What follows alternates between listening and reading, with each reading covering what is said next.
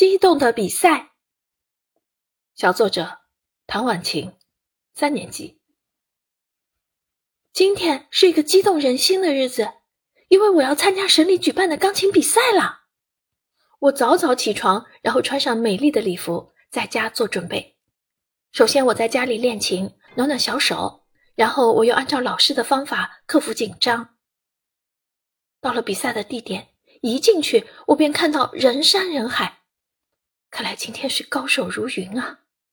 我在心中默默想着，这是很重要的比赛，一定要拼尽全力的发挥好。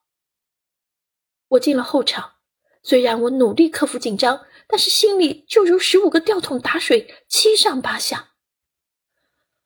我努力的做深呼吸，尽力平复自己的心情。时间一分一秒的过去，终于轮到我了。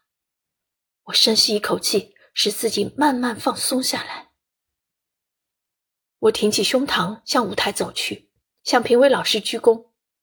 我坐上琴凳，开始弹奏，手指好像在琴键上跳着优美的舞蹈。明朗清澈的琴声像冷泉清清的流水，在晶莹的碎石上匆匆流过。此刻，我完全沉浸在自己弹奏的乐曲里，忘记了这里是比赛现场。一曲终了。台下响起了雷鸣般的掌声。半小时后，主持人款款地走上舞台中央，宣布比赛结果。当他报道我是金奖获得者时，我高兴得像一只活泼的小鹿，跳了起来。